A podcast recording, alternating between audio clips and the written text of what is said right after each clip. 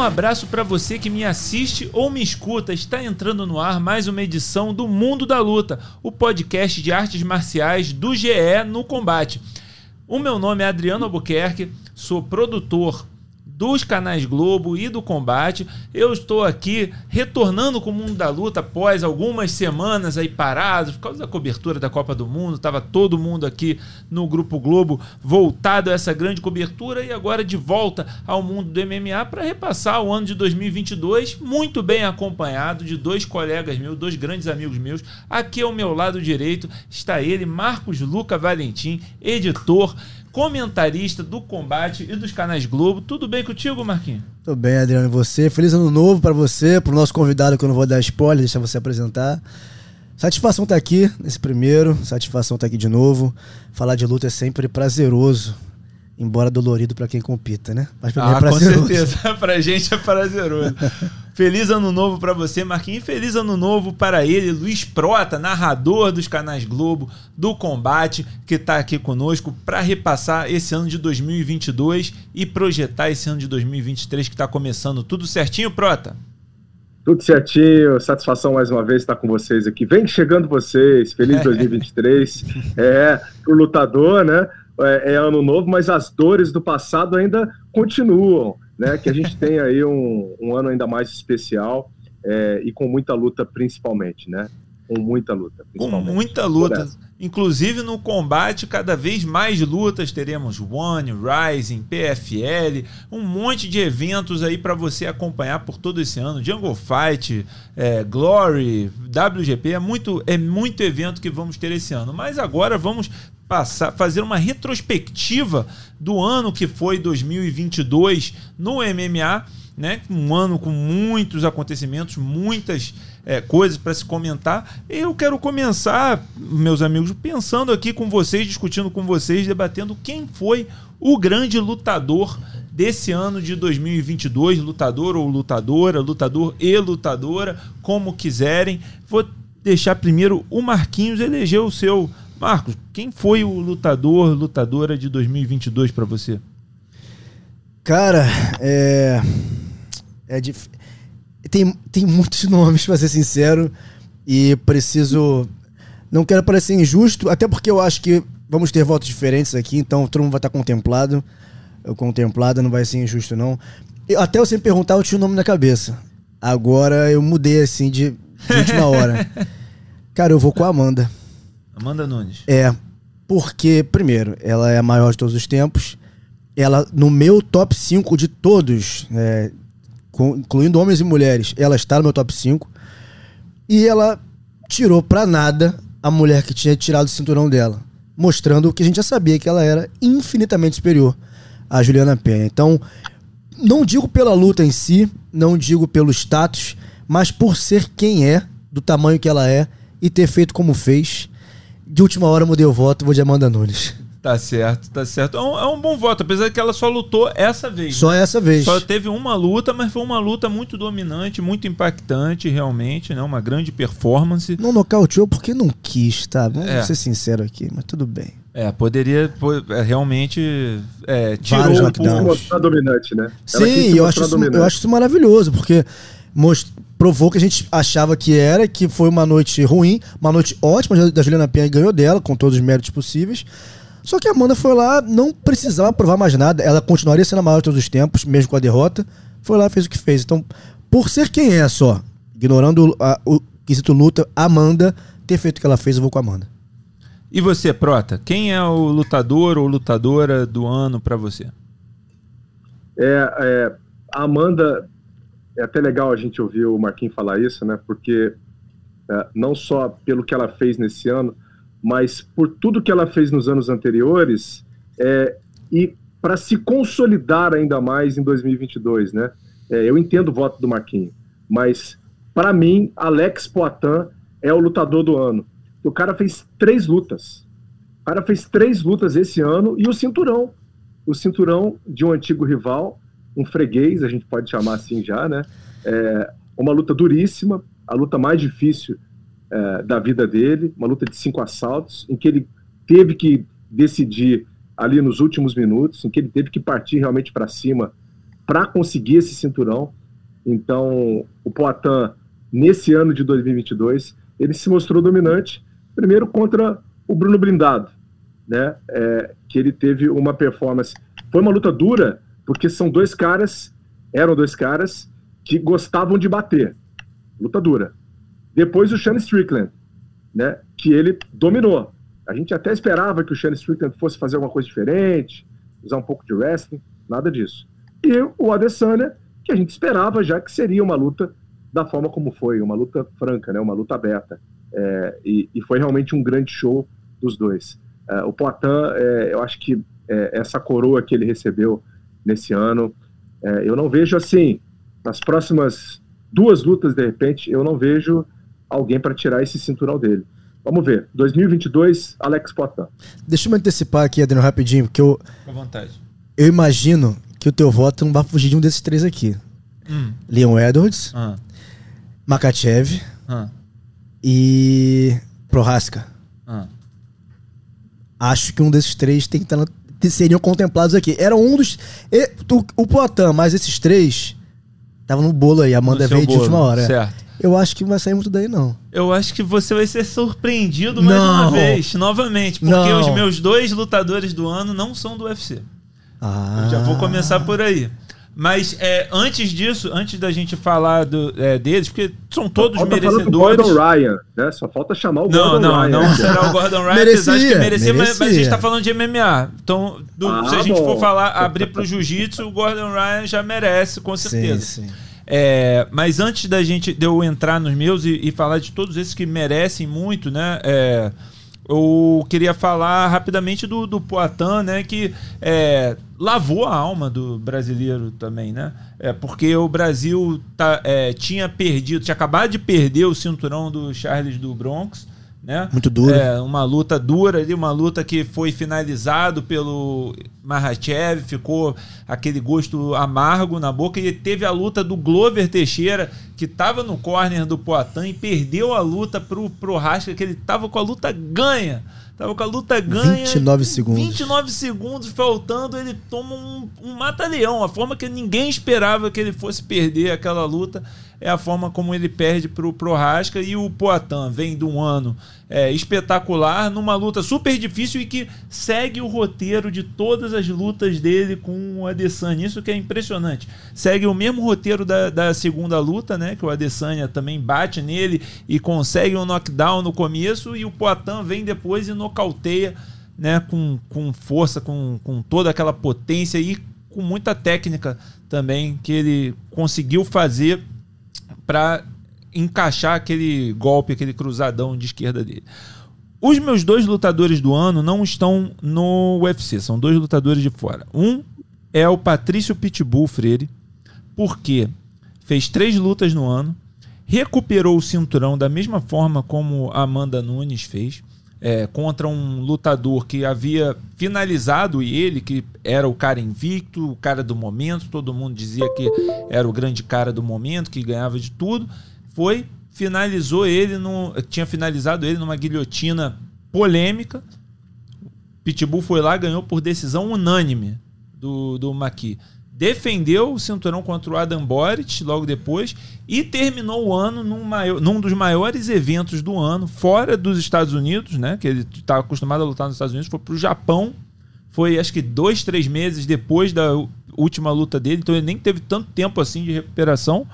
É, e venceu o campeão do Rising, que é o Kleber Koik, um grande lutador também, brasileiro também, campeão no Rising numa, de forma dominante. Então, para mim, três vitórias no ano, recuperando um cinturão que era dele, ganhando no Japão, num grande evento desse, para mim, torna ele é, o maior fora do UFC. Assim, de, ele já era o maior fora do UFC e agora, tipo, sem a menor dúvida, o maior fora do UFC, Patrício Pitbull. Para mim, lutador do ano. E Larissa Pacheco. Hum, belo nome. Larissa Pacheco. Por quê? Porque vem campeã da PFL esse ano, ganhando quatro lutas. A gente sabe como é o, o a PFL, você tem que ganhar quatro lutas no ano para ser campeão. e ganhou da Kyla Harrison. E a história que ela constrói, a Larissa, né? Ela tinha perdido para Kyla em 2019, se não me engano, uhum. né? 20 não tem campeonato. 2021 ela chega atropelando todo mundo, é a grande favorita para fazer a final com a Kyla, falha no peso. Não bate o peso, é eliminada automaticamente do torneio, não vai disputar a semifinal por causa disso, então fica com aquele peso de que, cara, não bateu o peso, sei lá o quê volta esse ano forte, atropela três, vai para Kyla Harrison. Kyla Harrison já, tipo, era tava pra estar tá no UFC lutando com a Amanda Nunes. Vou ganhar da Amanda Nunes, eu sou a melhor de todos os tempos, quero ganhar da Cyborg. Tava desafiando a Cyborg, falando que a Cyborg uhum. tava com medo e o caramba. A, a Larissa ganhou por pontos na decisão da Kyla Harrison. Então, assim, não foi tipo, ah, não, ela dominou porque acertou uma porrada que onde todo mundo achava que a Kyla não tinha qualidade. Não, ela foi, agarrou, botou para baixo também, jogou na, na luta agarrada com ela. Então, assim, irretocável o ano dela para mim. Então, para mim, ela merece muito esse título de, de, lutadora do ano. E que jornada da Larissa, né? Porque era muito nova ainda, ela chegou no UFC muito nova. Muito crua. Muito crua, mas era promessa vindo do Jungle, né? Uma menina que já vinha experimentada com boas lutas. E pegou Jéssica Batistaca, pegou. Enfim.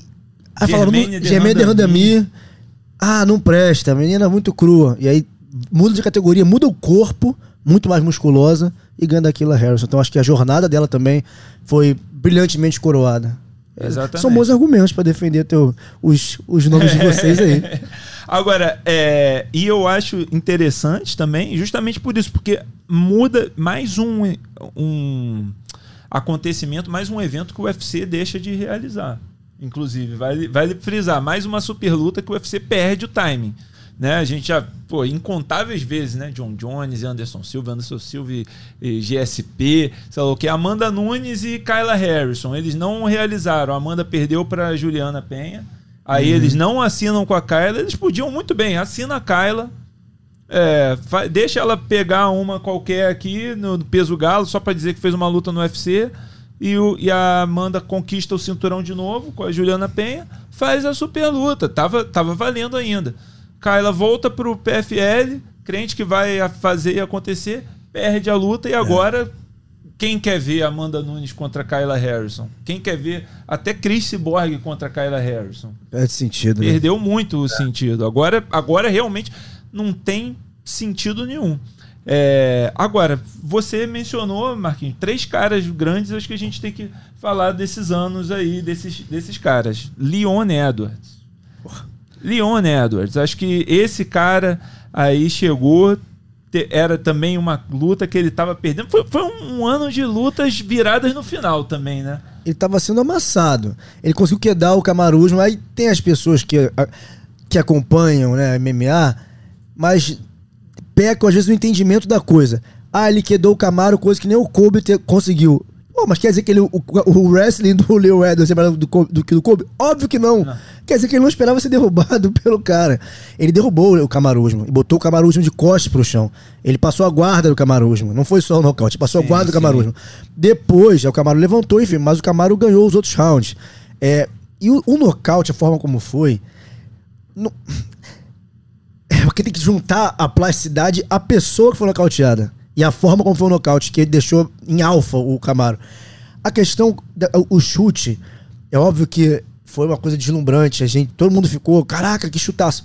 Foi um chute bonito. Mas não é um chute absurdo. É um chute trivial. O que fez o chute ser maravilhoso foi a finta. Porque já tinha feito antes a finta. E viu o Camaro jogando a cabeça para trás. E o Camaro não levava fé, imagino eu, que àquela altura fosse entrar uma canelada na cabeça. Que ele tentou outras vezes a luta inteira e não entrou. Então eu imagino que deve ter dado. Um, não digo arrefecer, que o Camaro é um cara bem compenetrado, tá sempre dentro da luta, mas pô, faltava muito pouco ali. É pouquíssimo provável. Que, e, e, eu, eu lembro que eu tava no evento, tava na transmissão, e eu falei no controle, eu falei assim, cara, o Leão tá entregue. Porque do quarto pro quinto round, o corner tava gritando de injeção de ânimo. E o cara, pusilânime, assim, sem ação sim. no corner. Ele tipo, parecia que tinha desistido. A alma saiu do corpo ali já foi. Entre, estava entregue. A leitura corporal era, estou entregue. É. E aí sai aquela pernada do além e acaba com o Camaro. Então, realmente, é mais um cara coroado pela carreira. Um cara que pegou todos. todo mundo. É, não era um cara de falar muito, era um cara de, de pouco, pouco apreço por parte do UFC mesmo. Só que é um cara sensacional que fez o que fez. Acredito que uma revanche, para mim, não tem favorito mesmo. É totalmente imprevisível. É, acho que pode nocautear de novo, pode ganhar por pontos, pode ser nocauteado, pode perder por pontos. E vai ser uma grande revanche se acontecer, mesmo. Sim. É um cara que a coroado pela carreira também, assim como a, como a, como a Larissa, como você citou. E o Mahachev, hein, Prota? Islam Mahachev, esse cara aí que é, começou o ano ganhando de Bob Green, porque o, o é, adversário dele, Benil Darius, sofreu uma lesão, terminou o ano campeão, tirando também, sejamos justos, sejamos sinceros, tirando o, o, o Charles né, com, com tranquilidade, né? Foi uma luta dura, mas tirou com tranquilidade. Mas tem um porém, tem um porém. É, o Charles lutou diferente, né? É, o Charles ele perdeu o foco nessa luta. É, ele, ele, ele quis fazer um jogo, tudo bem, que ele já vinha fazendo em outras oportunidades, mas ele errou na, na estratégia. Eu não estou dizendo que uh, o, o Mahashev ele, ele, ele, ele não tem o gabarito para isso. Ele tem todo do mundo, né? É, é, um dos melhores dessa divisão e vai ficar, hein? Ele veio para permanecer ali, ele vai ficar. Só que, uh, mais uma vez, a gente bate nessa tecla do, do brasileiro, né? Não seguiu a estratégia. Ele não seguiu a estratégia e se deu mal. Se deu mal contra o Mahashev. Né? É, é um cara que falou o que ia fazer contra o Charles do Bronx. É, quando você faz uma declaração, você vai finalizar o Charles do Bronx é, e faz, é porque tudo que você treinou e tudo que você aplicou na sua luta estava né, é, muito bem definido. O jogo dele foi espetacular. Se a gente for, for ver como que ele coloca o Charles para baixo, como ele domina o Charles fazendo a postura né, por cima da guarda, na meia guarda, é, era muito difícil do Charles tirar ele dali de cima. Como seria difícil de qualquer um, para qualquer um, tirar o Mahashev de cima dele. A lombar do cara, né? É uma lombar, sabe? É uma rocha é, aquilo ali. É muito difícil. É, né? você quebrar ele. É, é, assim, é, é realmente um, uma, uma, uma força física diferenciada para essa categoria. Quando a gente fala em luta agarrada, né, o Charles é o maior finalizador de todos os tempos no UFC. Mas quando você tem é, Habib, Mahashev, é, chegando com o sambo e chegando com a técnica deles também, você tem que respeitar, tem que falar, esses caras eles lutam diferente, eles agarram diferente, eles controlam a luta no chão de uma maneira que o americano não sabe, que o brasileiro não sabe, né? É, pode ser que a gente chegue lá, mas é é de uma outra natureza. E a gente tem que aprender com eles, né? O Mahashev foi sensacional.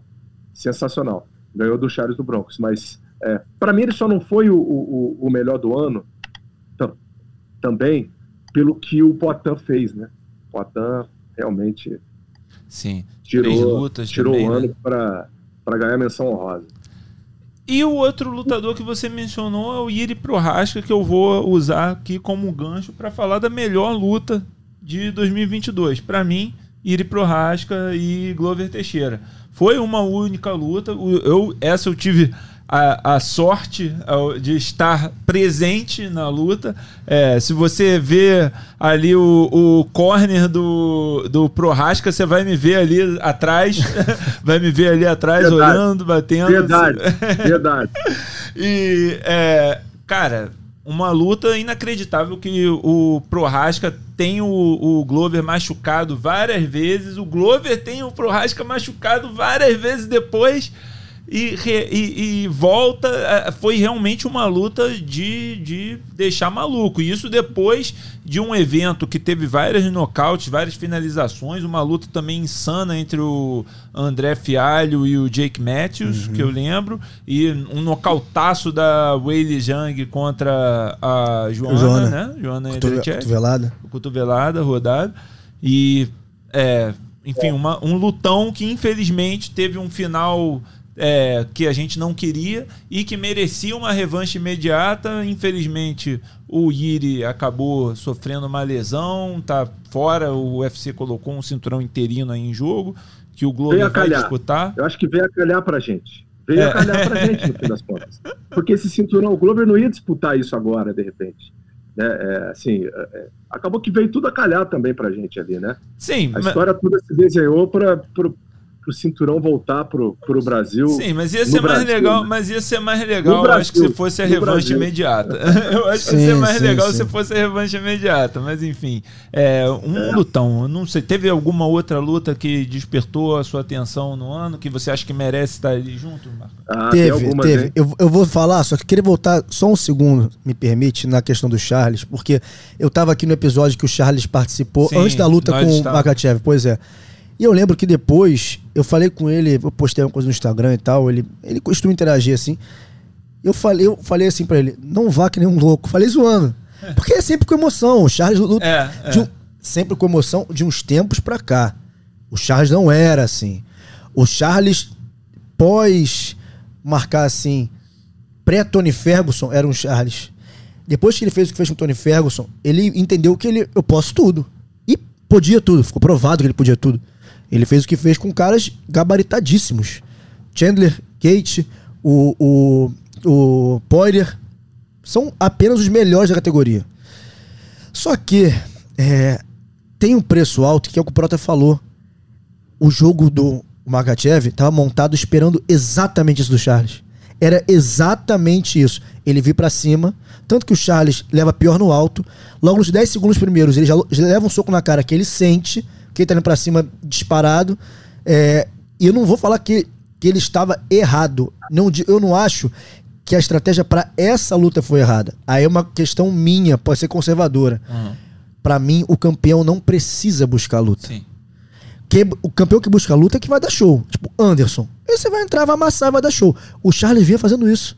Ele vinha dando show. Não à toa eram lutas espetaculares. Só que precisa, sabendo que o jogo do cara tá montado em cima disso, você fazer duas, três vezes é uma coisa. Na quarta, já mapearam o jogo. E isso vinha sendo sistematicamente repetido. Vou fazer isto. Vou fazer isto com o Charles. O Khabib falava que ele, o que o Makachev ia fazer.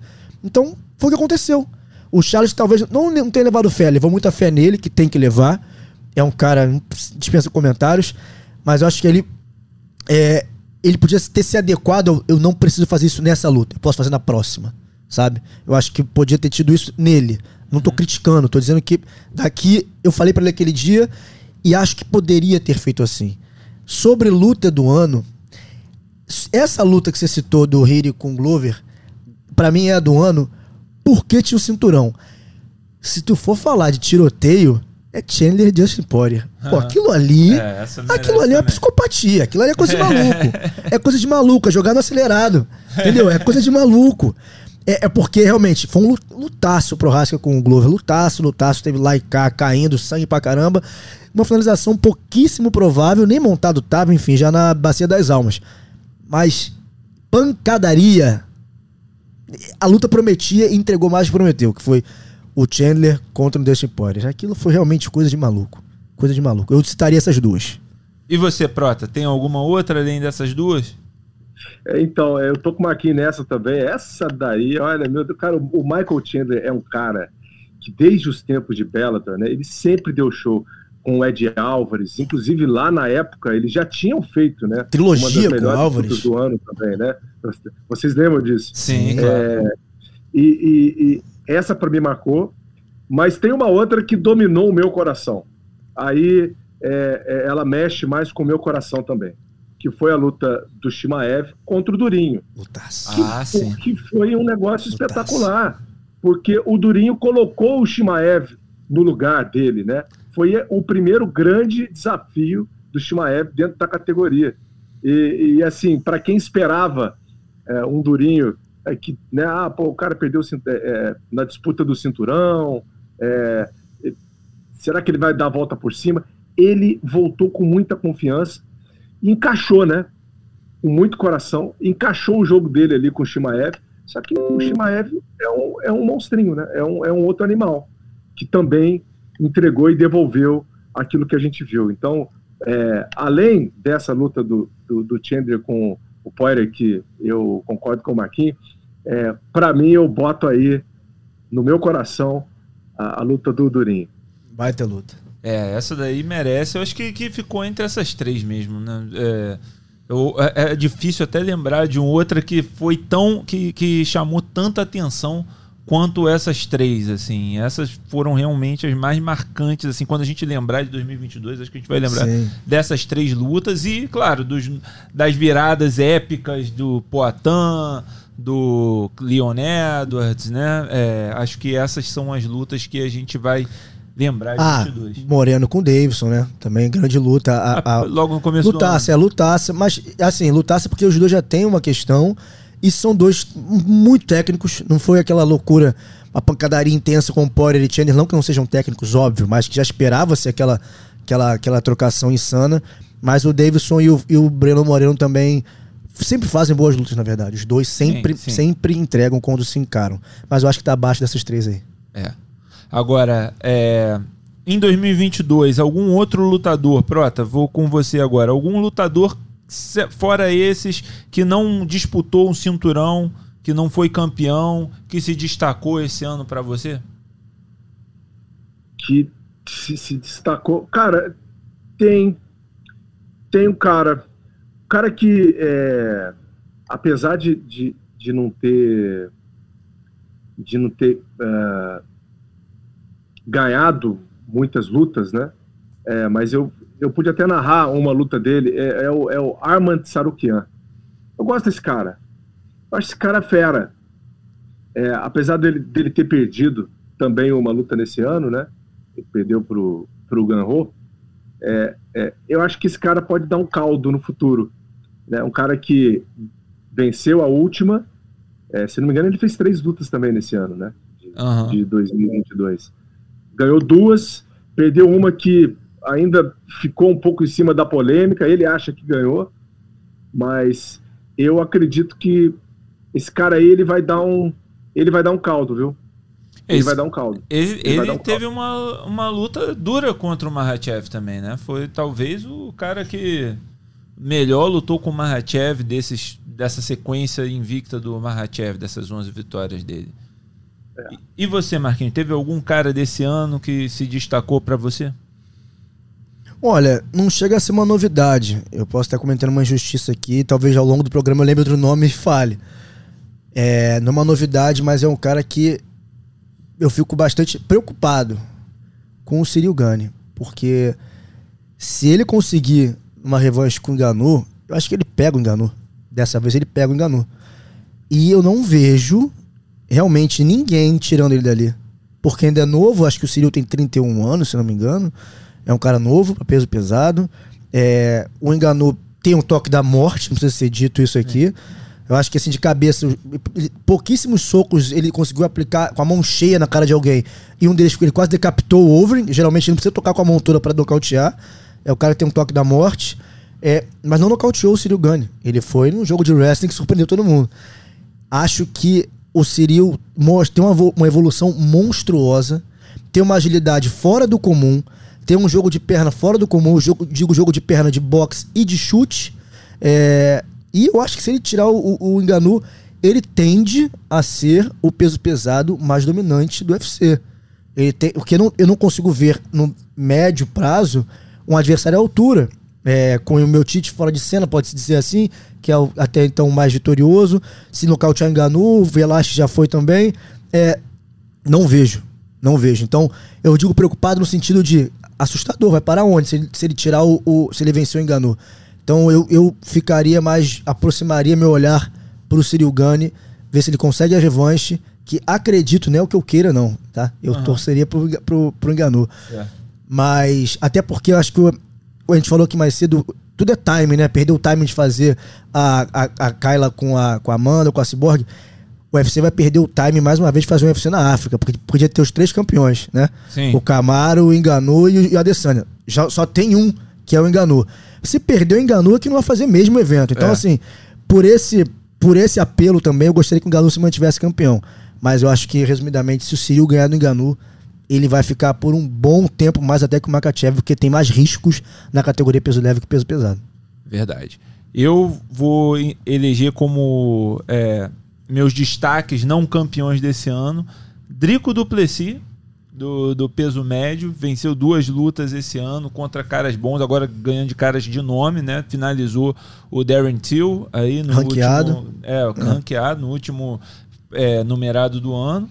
E Bilal Muhammad, que esse ano ganhou de Vicente Luque, né? Que a gente tinha ali como próximo no, no meio médio. E é, Sean Brady, que também era um cara que estava sendo super bem cotado aí na, na categoria. É, quem sabe depois da revanche do Leon Edwards contra o Camaro, ou se o Camaro realmente tiver lesionado e não puder lutar por agora. Ele machucou o olho contra o Leon Edwards, né? O, o Belal. Sim. É uma luta que podia e seria o próximo História, é, tem uma história. Tem uma história entre eles, entendeu? Tem uma história com todos. Tem história com o Timaev, tem uma história com o Bilal, tem uma história. Tem a, essa divisão, uma divisão que é, com a vitória do Lyon abriu-se várias possibilidades. Sim. Acho que o mais justo é uma revanche pelo nome que o Camaro já tinha, pelo tudo que ele conquistou ali naquela categoria. Mas se não, não rolar o Camaro, tem, tem para onde correr, tem, tem o que fazer aí no, no meio médio. E repassando 2022, foi um ano que, que teve, né, como todo ano, muitas notícias, muitas coisas que, que movimentaram o nosso noticiário. E eu queria perguntar para vocês qual foi a notícia mais impactante, mais importante do ano, a, a narrativa, talvez, que, que mais dominou o ano para vocês. É, eu vou começar dessa vez. Eu, eu acho que, que de todas as notícias que aconteceram esse ano, a gente teve a prisão do Caim Velasquez logo no começo do ano, que foi uma coisa que chocou, acho que chocou todo mundo que acompanha MMA, que, conhece, que já conheceu o Caim Velasquez, já acompanhava as lutas dele, ninguém imaginava que ele poderia fazer uma coisa como fez, né? De, de atacar um, um, uma pessoa, de atirar em uma pessoa, porque, né? Enfim, resumindo a história, um, um homem acusado de molestar um dos filhos do, do Velasquez, né? É, tá, estava livre, não, não foi condenado, foi, foi, estava livre para é, so, estava sob liberdade condicional. O Velasquez, no ataque de fúria, perseguiu o carro do cara, atirou contra o cara. Não matou, não aconteceu nada, mas foi, foi preso e ficou preso sem direito à fiança por oito meses. Só foi liberado sob pagamento de uma fiança há pouco tempo atrás. É, e agora aguarda ainda julgamento. Mas acho que a notícia mais impactante, apesar disso, essa foi muito impactante logo no começo, foi essa história agora, a polêmica envolvendo as apostas, que né, resolvi, resultou na suspensão do lutador do UFC, o James Krause, que estava atuando agora mais como treinador do que como lutador. Era um cara que vinha dizendo que ele ganhava mais dinheiro apostando do que é, lutando, que apostava em todas as lutas. É, tinha um grupo de no, na rede social para passar dicas de apostas. E aí, né, as comissões de, de apostas dos Estados Unidos começaram a investigar ele por causa de, do resultado de uma luta de um lutador dele que teve um movimento em comum de apostas no, logo nas, nas horas que antecediam a luta. Né? E aí, por causa disso, o Krause foi suspenso, nenhum lutador dele pode lutar no UFC, a não ser que se, se desligue dele, né? Que, que desligue todos os, os laços com ele. É, e agora o UFC está sob uma investigação, né? proibiu os seus lutadores de apostarem, de, de fazerem apostas, mesmo em cards que eles não estejam lutando. E com num meio onde é, as casas de apostas, os sites de apostas, são um dos grandes apoiadores e fontes de, de renda desses lutadores, né, de patrocínio. Você vê todo lutador antes dos eventos postando no Instagram, postando no Twitter, Algum site, né, alguma, um site falando, ó, oh, apostem lá nesse site, as minhas dicas são fulano, ciclano, beltrano.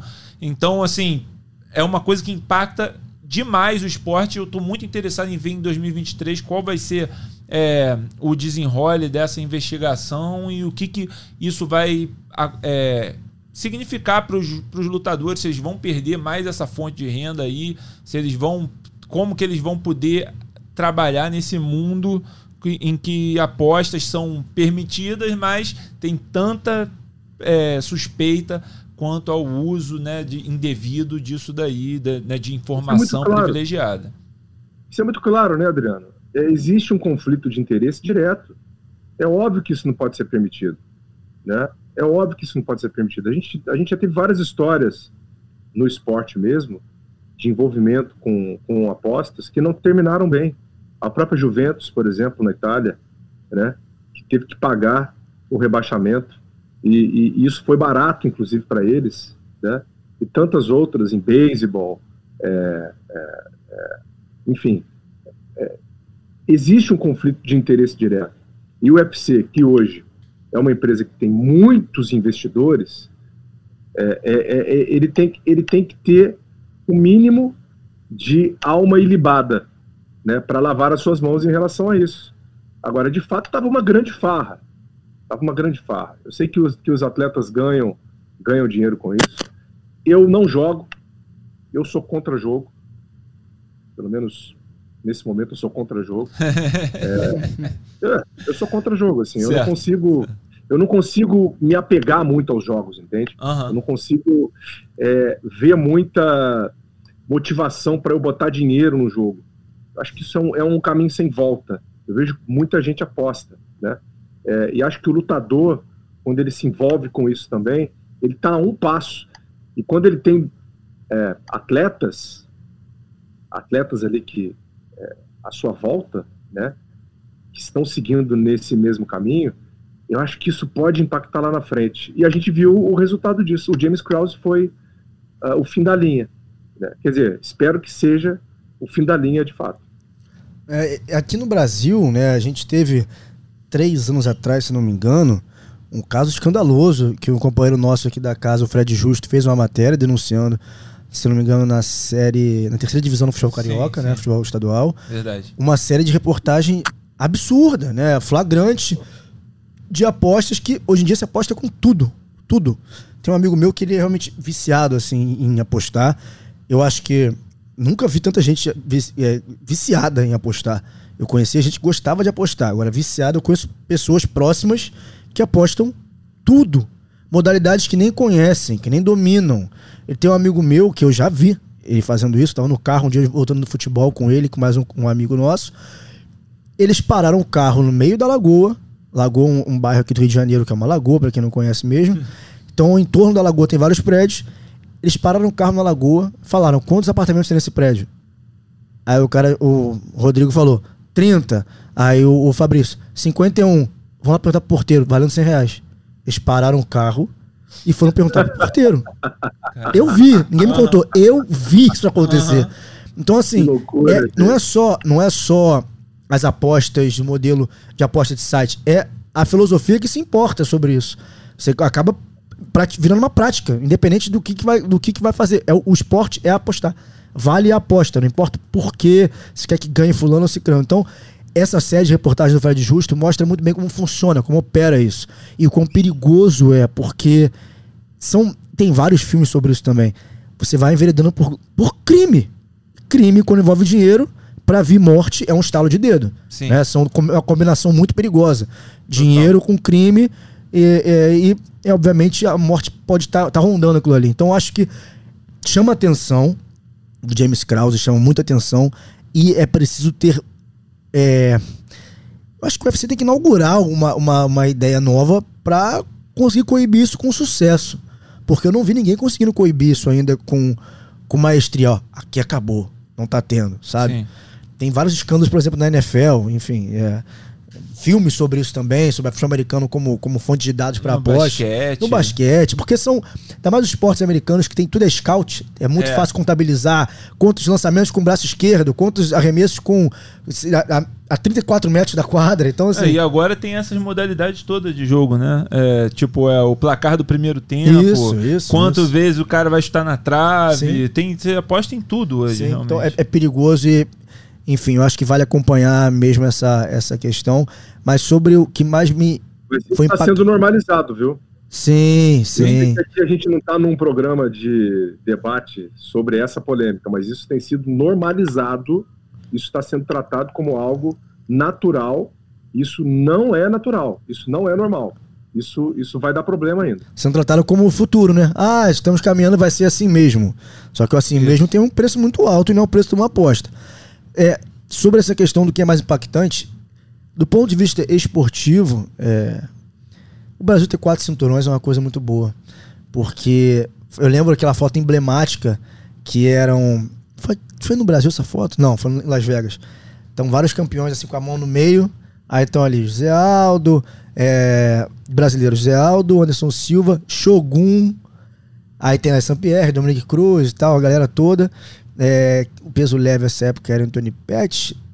Ou era o Não, Melendez? Era o Frank Edgar. Frank Edgar. Antes do Ben Henderson, depois. É, pois é, Frank Edgar. Então, assim, é, essa galera. Hoje o Brasil tem quatro cinturões. Hoje não, né? É, no ano passado. Uhum. Ter quatro cinturões era uma coisa muito positiva, porque, primeiro, veio um cinturão de onde. Dois cinturões de onde ninguém achava que fosse vir mais. Do Glover e do Charles. Não que não tivesse capacidade. Glover pela idade. E o Charles, porque já tá há trocentos anos no UFC, enfrentando todo mundo. Então foram dois grandes cinturões. A Amanda também tinha os dois. E acabou que no final das contas o Davidson recuperou um cinturão. Né? Então acho que do ponto de vista esportivo, para quem dizer que o Brasil estava acabado no MMA, tá a prova que não. Com certeza. Essa, essa foi uma grande história, acho que uma grande notícia do ano. É, ter quatro cinturões. É o país que, que tem mais cinturões no UFC no momento, né? Nenhum outro país tem mais de um. É verdade. Momento, Bem diluído, né? né? É, tá, tá totalmente diluído, totalmente é, é, distribuído. E para você, Prota, qual foi a notícia aí mais impactante do ano? Foi essa. Foi exatamente essa do James Krause. Do Krause também, né? É, é. Porque, assim, é, é, do, do Brasil ter quatro cinturões, eu já tô acostumado com snob, snob. Olha, tá, é mais tá snob já. É mais um dia no escritório, gente. Fala a verdade.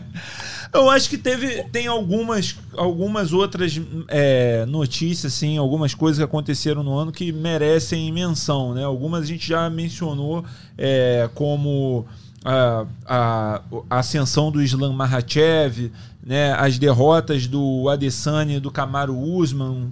Você, né, Marcos, levantou bem como isso é um um problema, quer dizer, um problema, né? Pode, é, pode ameaçar a saída do UFC para a África, tão sonhada, tão esperada, e que o próprio Dana disse esse ano que era uma prioridade para 2023 levar o UFC para a África, né? Sem eles como campeões, como, como que ele vai fazê-lo, se ele faz isso mesmo, se, se ele faz isso com um pay-per-view ou faz isso com um fight night, né? No, né? Quando não tem um cinturão em disputa, geralmente vai num, num, fight night, né?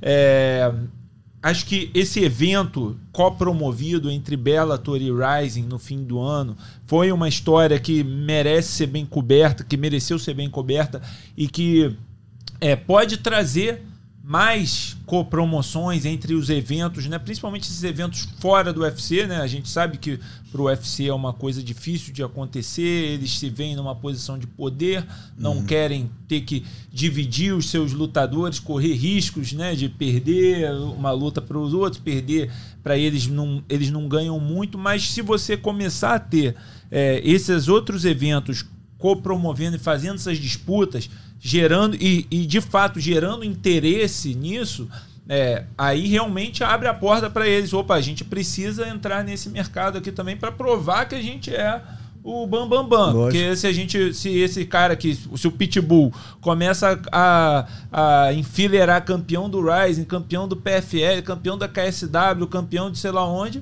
é, começa, pô, peraí, esse cara aqui, a, a, a, gente tem que provar que o nosso é o melhor mesmo, né? E, e, de repente, quem sabe, gera esse interesse. Acho que essa é uma história interessante. E é, o impasse entre o UFC e o Francis Ngannou né? Que acho que é uma história que a gente ainda que, que segue em 2023. A gente vai, de, vai falar disso, inclusive, no próximo tópico, mas é, é uma história, né? Porque é o campeão peso pesado da categoria, né, do UFC. É a principal categoria dos esportes de combate. É a mais romântica, é né? a mais romântica. Um cara que acabou de derrotar o principal desafiante que ele tinha. O, princip... o único nome é, viável para derrotá-lo na divisão. Eu, é, a não sei que você inclua um John Jones, que não luta há muito tempo e que ainda nunca lutou no peso pesado ou o Miocic, que venceu a primeira, mas na segunda também foi dominado pelo, pelo Enganu, é, era o Gane. Então, era o Gane. Então, se, se, você bota agora um cinturão interino e diz, não, esse é o campeão, não é o Enganu, não é tão convincente.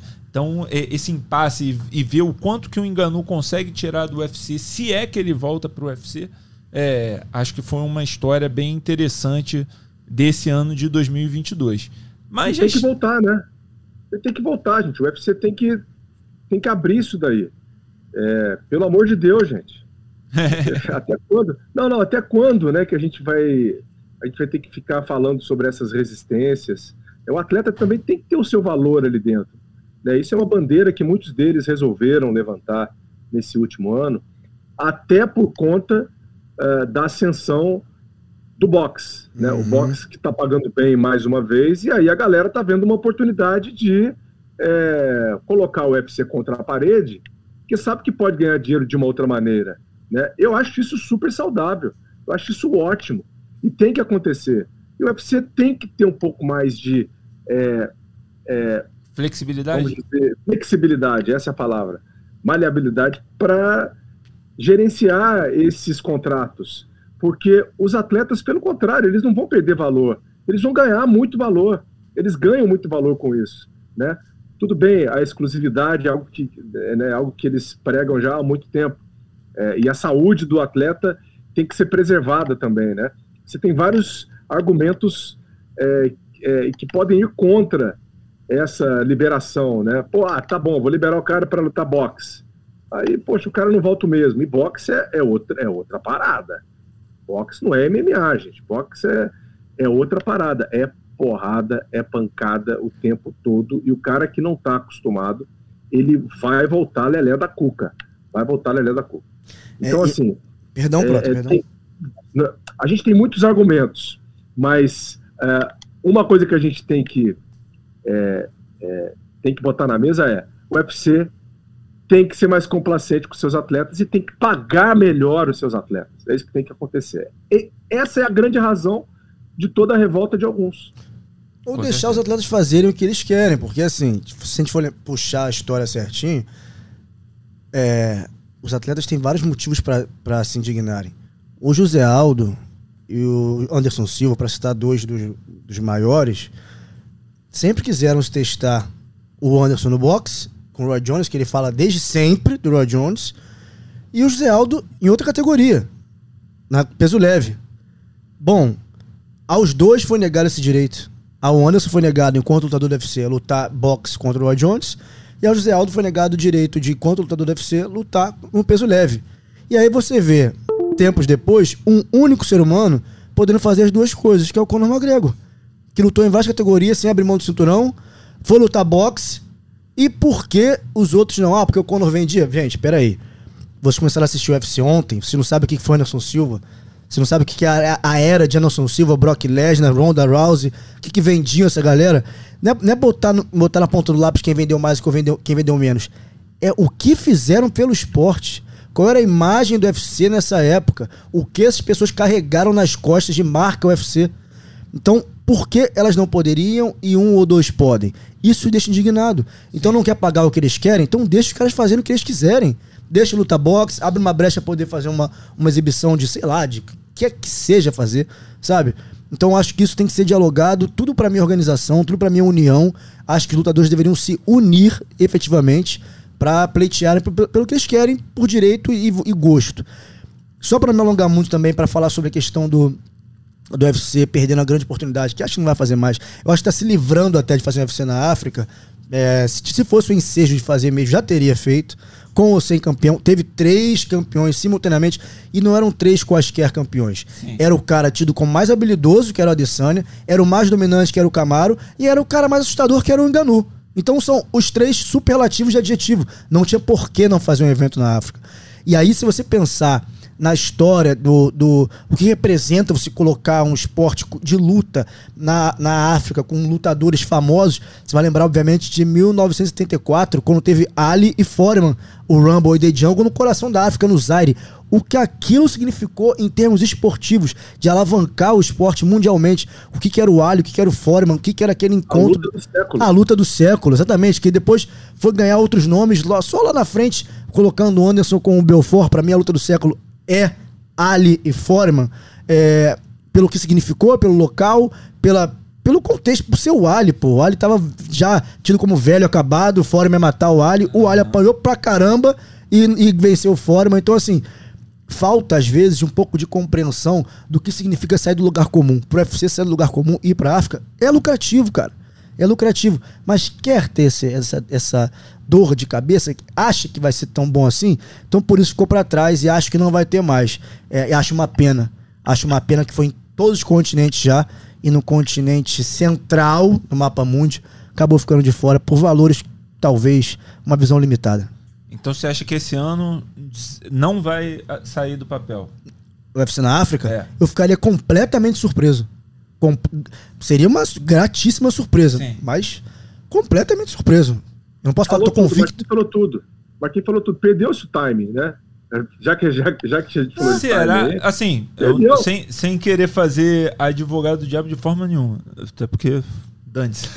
mas, é, mas uma luta entre a Adesanya, a revanche entre a Adesanya e o Poatan, não poderia ser um, um bom gancho, um bom é, time, um bom é, luta principal para um evento? Qualquer africano? uma poderia ser. A questão é, o UFC quer fazer? O uhum. UFC quer fazer? Não precisava colocar os três lutadores no mesmo card, que aí seria realmente uma coisa Sim. absurda, Épica. é. Não precisava, mas assim, só de levar a estrutura para lá, de colocar pelo menos um lutando ali, sabe? Se a gente for. Pô, tem, são tantas memórias. O que, que, foi, por exemplo, que a gente carregou de herança, tratar do esporte mais famoso do mundo popular do mundo que é o futebol? Qual foi o legado da Copa na África? A profusão de excelência que as seleções africanas passaram a ter de lá para cá, de importar ideias, de investir na base. Gente viu Marrocos esse ano, que é uma seleção africana, chegando na quarta colocação na Copa do Mundo. Então, o que, o que isso significa em termos de futuro? Sabe? Você deixar a semente ali para daqui a 10, 15 anos colher o que você mesmo plantou, que é em profusão academias de luta, em profusão talentos para o seu próprio evento, que é o UFC. Sim. Então, essa visão limitada, eu só consigo acreditar que é baseada por um preconceito de várias naturezas, que a África é pobre, que a África é preta, etc e tal. Não vale a pena. Olha direito, direitinho, carinho. Então, por isso tudo, o UFC não é burro. Se quisesse fazer, já teria feito com ou sem campeão. Justo. O UFC tem, o UFC tem escritório na África? Essa é a primeira pergunta. Tem algum escritório na África? Creio que não. Eu desconheço também. É, desconheço. Creio que não. Não tem. Então, então já começa por aí, gente. A primeira coisa que ele tem que fazer, ele tem que ter um escritório lá, em algum lugar, né? Em, em, em algum país, para ele é, é, entender como funciona a região é, de vários pontos culturais e, e, e do ponto de vista de business também. E aí sim, aí ele vai passar a fazer eventos no continente africano. Mas então, assim, eu também não vejo esse ano é, como uma possibilidade, porque nem o escritório o UFC tem lá ainda. Então, mais para frente. Certíssimo. Vamos então projetar um ano de 2023 no nosso segundo assunto. A gente já começa projetando, então, que a gente acha muito difícil do UFC realmente fazer um evento em 2023 em, na África. É, e agora cada um vai escolher um campeão atual de qualquer evento que vai perder o cinturão em 2023. Marcos, que campeão vai perder o cinturão em 2023? Pesado. É. Vai perder. Vamos lá, agora é só previsão ousada. É.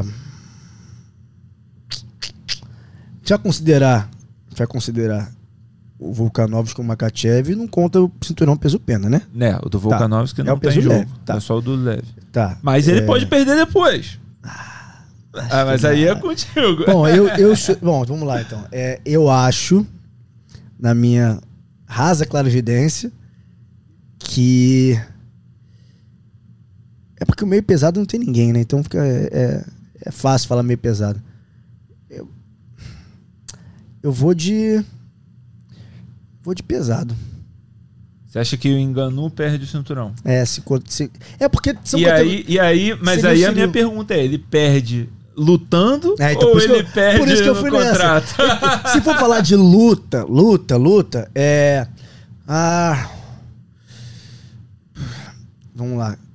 Valentina, Amanda. Ah, pode, ó. A Willy Jang também. Cara, eu vou eu vou eu vou de Vou de Mahachev. Mahachev perde esse cinturão. Pro Volkanovski, não. Aí, pra alguém, aí não precisa, alguém. não precisa é porque, assim, se for, ser tão específico. Se for pegar por, por probabilidade, onde tem mais tubarão é peso leve. Então, assim, eu chutaria por isso. Qualquer um ali, um top 5 ali é encardidíssimo. Então, por Faz isso sentido. eu chutaria. Faz sentido. Ó, eu, eu vou. É, é, um cinturão. Eu, eu vou jogar na bola de segurança. Brandon Moreno vai perder o cinturão esse ano. Ele tem o ah, cinturão mas, interino. Ah, ele tem o é, cinturão tá bom, interino. Tá bom. Ele vai é, perder, pô. Ele, ele foi com, ele foi Davidson. Ele foi no regulamento, hein, pronto. Ele foi no regulamento, hein? Ele foi lá no é. artigo 5 foi pegar, é, foi, ele foi. Foi, foi lá, na, foi lá na, recorreu à lei. Demetrius Pode Johnson botar. perde o cinturão de volta para Adriano Moraes. Rapaz, eu acho, eu acho difícil. Eu acho difícil. E esse nós vamos ver, esse aí nós vamos ver de perto, hein? Esse aí o Brasil todo vai ver, né? Vai ser bom. Você, Prota, quem, quem perde o cinturão em 2023? Cara, é pra já Leon Edwards. Esse aí não dura. Você acha? Chegou, eu acho. Acho que na primeira luta ele cai. Pra qualquer um? Ou só o Camaro?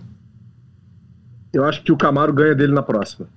É, se você for pegar ali os caras, por exemplo, se você colocar o Shimaev, acho que ganha dele.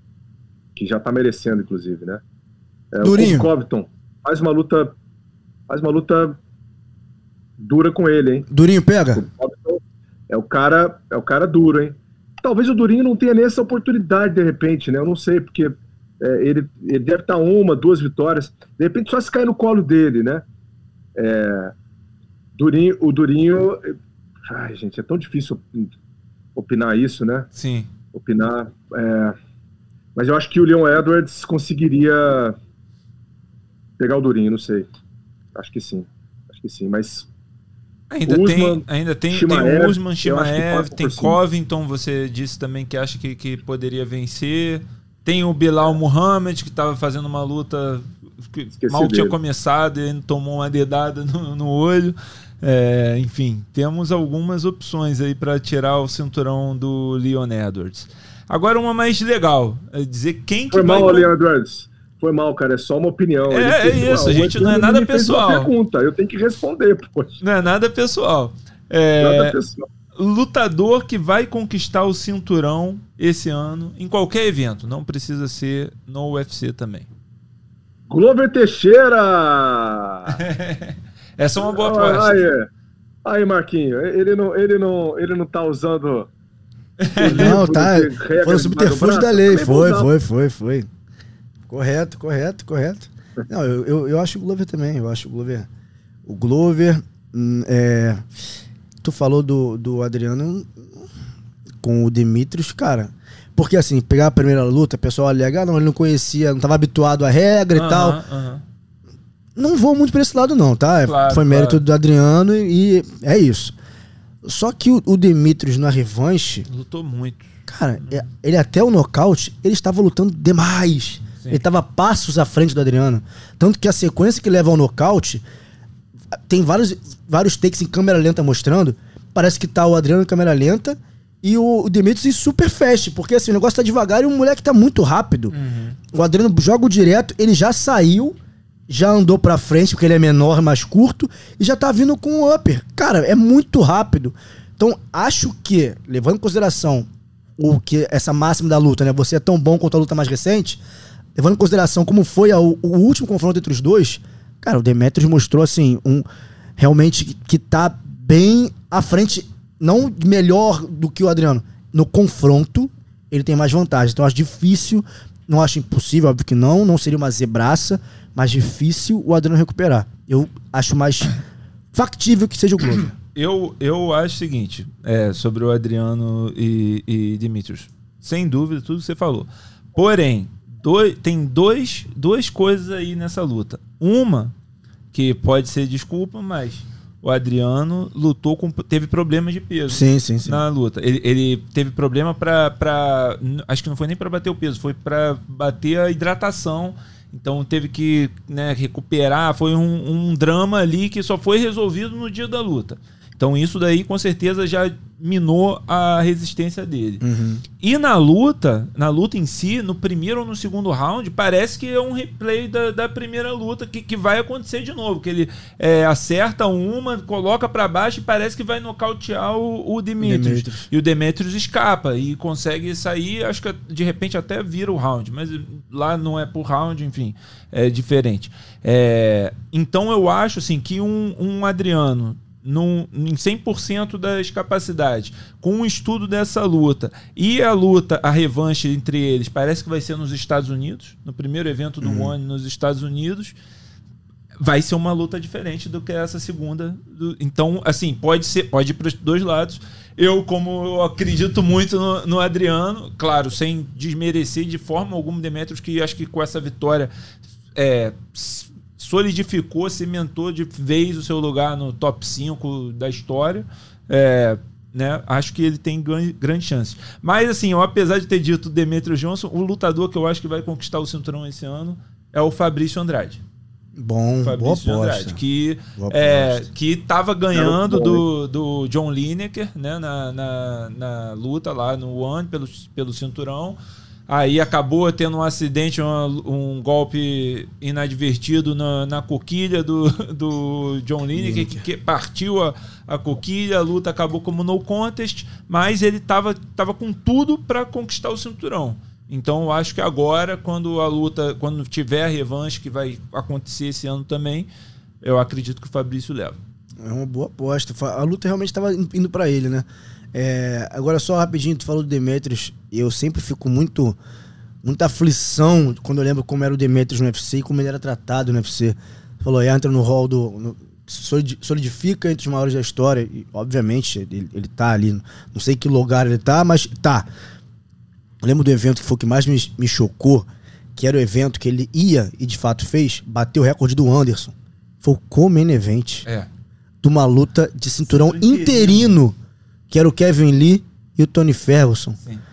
Cara, o cara bateu o recorde do Anderson numa finalização de videogame com o Ray Borg e foi com o event. Então, é, é absurdo, assim, é absurdo. O UFC contribuiu para a imagem que tem do, a imagem que tem do Demetrius de muita gente excluí-lo desse debate de os maiores e tal. O UFC contribuiu para isso, porque não enaltecia, não valorizava como ele de fato merecia, pô. Não era não era um cara burocrático, não era um cara qualquer, é um cara de excelência. Então eu lembrei disso, desse, desse tratamento completamente é, equivocado que se dava ao Demetrius e muito injusto. O cara tá indo no panteão dos maiores, sim. Prota, é, um lutador que talvez não dispute o cinturão ainda, mas que você acha que vai ser um destaque em 2023? Um lutador que não dispute o cinturão mas que possa que vai se destacar em 2023. Um cara que você aposta que esse ano vai pô, entrar no top 5, no, vai, vai, vai fazer um barulho. Olha, cara. É uma boa, é uma boa pergunta, cara. Não, não tenho. Tá, eu vou não começar, tenho, vou começar nome, com, com a minha aposta. Eu, vou, vou, ser sincero, não tenho nome. Eu, eu vou, vou dar a minha aposta aqui para vocês. Gregory Robocop. Pra, já é um é. cara que está numa ascensão. Esse Verdade. ano, para mim, ele ganhou as últimas duas. É, ele tinha perdido, ele perdeu a primeira no ano que para mim foi um erro clamoroso dos, dos juízes, um, das pior, um dos piores erros de, de, é, de pontuação, de decisão nesse ano. E ele tem uma luta boa, uma luta dura é, agora no para o UFC Rio, se não me engano, me esqueço agora o adversário, mas um adversário grande. É, eu não acho que ele vai disputar o cinturão tão cedo, porque ele não é um cara lá muito midiático, né? E a gente sabe como funciona essas coisas no UFC. É, e tem muita. Tá, o, o, topo ali tá, tá é, engarrafado também na, na categoria. Mas Bastante. esse é um cara que eu acho que, que vai entrar. Ele tá fora do top 15 no momento. Acho que ele entra no top 15 e até o fim do ano tá no top 5. Porque ele é duro pra caramba. Você não. Dificilmente vai nocautear esse cara. Você dificilmente vai finalizar esse cara. E assim, vai ter que ser um fenômeno da luta agarrada para segurar ele no, no chão por 15 minutos. Então, ele é a minha aposta, assim, para em breve estar tá nas cabeças. Tem alguma? Cara, eu fui pensando aqui enquanto o Prota pensa lá também. É, eu diria o Perry Pimblet, o Renato Moicano e a Marina Rodrigues. Acho que esses três aí, é, de repente a Marina a Marina, dependendo do ritmo, até dispute ah, o cinturão. Mas acho que o Moicano e o Perry Pimblet vão fazer grandes coisas esse ano ainda. Acho que o Perry Pimblet, para ser sincero, ainda não, não mostrou pelo menos o cacife de bater campeão, de pegar um title shot. Mas vão colocar aquelas, aquelas lutinhas para ele ali, para ele mastigar e tal. É um cara talentoso, não dá para negar isso também, né? Porque tem hype que não tem talento, tem muito talento. Acho que vai fazer boas lutas e acho que o Moicano, nesse novo Moicano Wants Money, é, tá, tá sendo legal. Tá sendo legal. Acho que vai, vai, vai fazer boas coisas também. Eu imaginava que ele fosse disputar o cinturão. Eu falei isso uma, uma vez. Depois que ele perdeu pro Ortega, é, uma grande luta. Ele perdeu pro Ortega, finalizado pelo Ortega, a primeira pessoa que finalizou ele. Só que depois ele perdeu pro Aldo, foi o primeiro a nocautear é. ele, né? Também pro Aldo, né? Tô falando de qualquer pessoa. Ortega Sim. e Aldo em sequência. É, mas o Moicano sempre mostrou ser um cara que, que entende muito da luta. O que eu acho, achava, né? Até umas duas lutas, lutas atrás dele, achava assim dele, é que ele começava devagar. E ele acelerando ao longo do, da luta. E pegava um cara que às vezes vinha com tudo, tipo um Fiziev da vida, e nem até como. É. Até o mesmo zumbi coreano, que começa já no, no 220 e acha a distância logo acaba com a luta.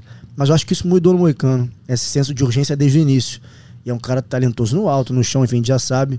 Então acho que desses três dá para esperar bastante coisa. Não sei se chega a cinturão ou não. Moicano, inclusive, tá desafiando bastante o pé de Pimblet. Tá, né? então, eu falei por isso. Acho que até pode rolar os dois. Falou que, que o Perry não, não tem. Não é tudo isso, que é a luta fácil, né? Que é uma é. luta fácil para ele. Cara, sei lá. Eu, eu apostaria no Moicano. É, eu também, mas o Moicano botando pra baixo, não vejo Pérez nem conseguindo resistir, não. nem por baixo sobressaindo. Não. É, enfim, seria legal. Seria legal. É.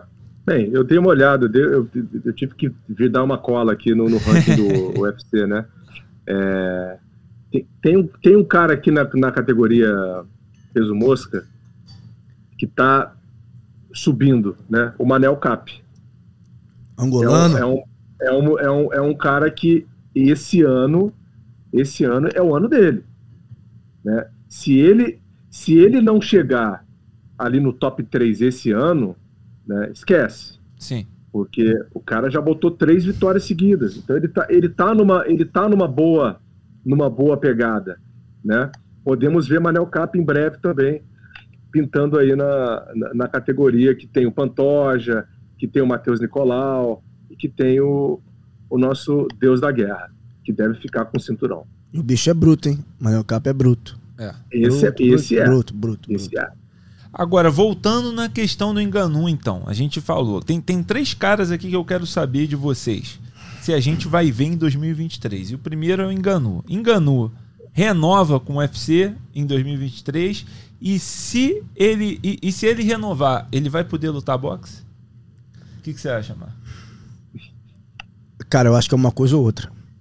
É, sozinho ele não vai ter força para fazer isso de vou ficar e vou lutar boxe. Acho que não. Como eu falei anteriormente, seria legal se fosse viável essa flexibilidade, mas acho que só seria possível se houvesse essa união da classe ali, né? De, de todo mundo pleitear por essa, por essa possibilidade. Acho que ou ele fica ou luta boxe. E se fosse escolher um lado, acho que ele ficaria. Pelo menos até fazer mais uma luta e depois iria pro boxe. Acho que seria esse caminho. É, parece ser o mais lógico, ele não esperar também tanto tempo para ir pro boxe, de repente lutando até o primeiro semestre no UFC, o segundo semestre fazer uma luta de boxe. Acho que eu iria por esse, por esse caminho. O que, que você acha, Prota? Ele renova com o UFC? Eu acho que vai renovar, acho que vai acabar renovando, porque é, querendo ou não, ele ainda é o campeão ali dentro. É, ele, ele ainda pode fazer bastante dinheiro no UFC, né?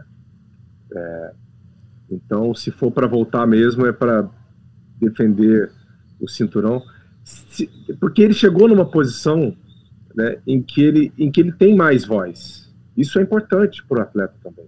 Né? É, mas acredito que ele vai renovar. Agora, o tabox eu não consigo enxergar, não. Aí, aí eu vou usar uma frase do Marquinhos. É, eu vou ficar muito surpreso. Eu vou ficar muito surpreso se o UFC liberar para fazer as duas coisas. É, eu, eu tô de acordo com vocês. Acho difícil ele, ele não renovar e provavelmente vai ter que aceitar de que não vai ter essa cláusula. Mas aí é onde ele vai ter que usar o, o o nome dele, a, a fama e os resultados e a, e a, é, a mídia a favor para tentar forçar isso acontecer no, segundo semestre. Se ele volta e enfrenta um John Jones um Steve Miocic e nocauteia e, e, o Tyson Fury continua ali disponível, porque o Tyson Fury também tem uma luta aí né, dura pela, pela frente. É, e aí eles dois ali chegam pro, pro Dana com plano de, de negócio já pronto, com, com marketing, e ele começa a pressionar é, com, os, com os meios de comunicação, com os canais americanos, dando entrevista toda hora. De repente ele se vê. Porque, assim, a gente se esquece, claro que tem todo o privilégio é, do Conor McGregor em si. Mas o Conor McGregor fez o negócio acontecer. O UFC fez. também não queria é, cedê-lo, não queria acontecer. E ele foi negociando por fora, foi fazendo mídia, foi ameaçando apelo aposentadoria. Exatamente. Apelo público. ele criou sim, sim. apelo público, né? E ele, e ele foi ameaçando num, num, se aposentar, ameaçando sei lá o que, até que o, é, o Dana não teve opção. Ele falou, cara, ou eu faço isso acontecer, ou eu vou perder esse cara ou eu vou perder dinheiro também. E viu que era uma coisa lucrativa. Acho que se o Enganu vencer uma luta né, e, e conseguir provar que, que é uma coisa lucrativa, o cara vai acabar aceitando. É, são, são dois caminhos. Ou você faz como o Conor fez, né, de jogar pro público. Ele, o público passou a querer ver lutar com o Floyd. Eu não, pra ser bem sincero. Sim. Mas tornou uma coisa absurda. Eu lembro que eu tava de férias no. Tava no Peru com a minha então namorada na época hoje minha esposa, e a gente procurou para ver a luta. Falei, cara, a gente tava em, em, em Cusco.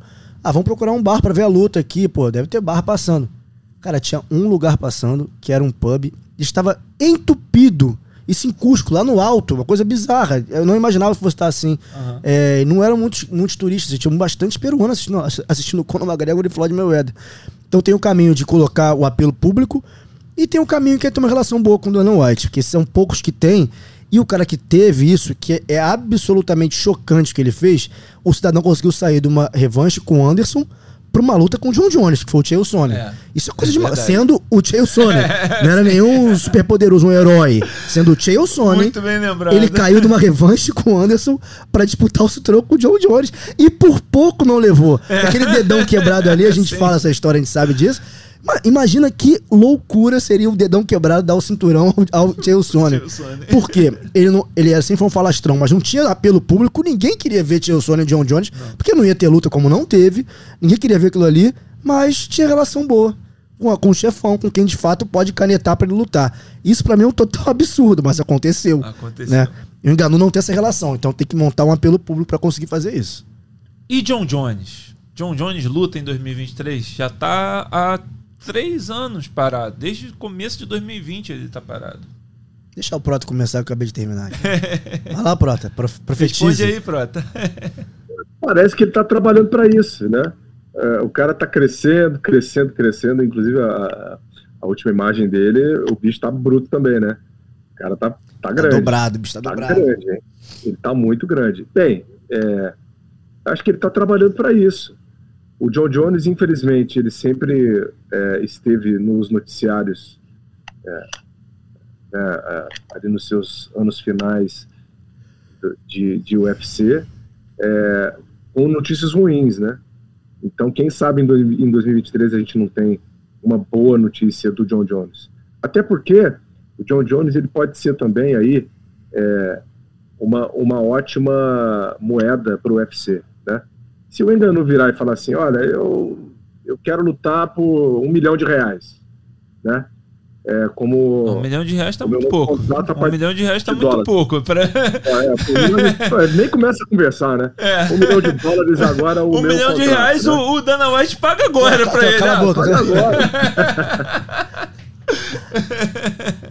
é, pode ser que pode ser que o UFC tendo o John Jones ali, né, para voltar para a categoria peso pesado, já tendo ele ali na, na manga, né, fala, não, cara, enganou, sinto muito, cara. Se você quiser, você pode procurar o seu caminho, que a gente tem um outro cara aqui que vai ser a figura, vai ser a nossa cara, a cara da divisão peso pesado. Então, eu acho que ele importa muito para o UFC, principalmente nessa balança de negociação é, do, do Enganu, né?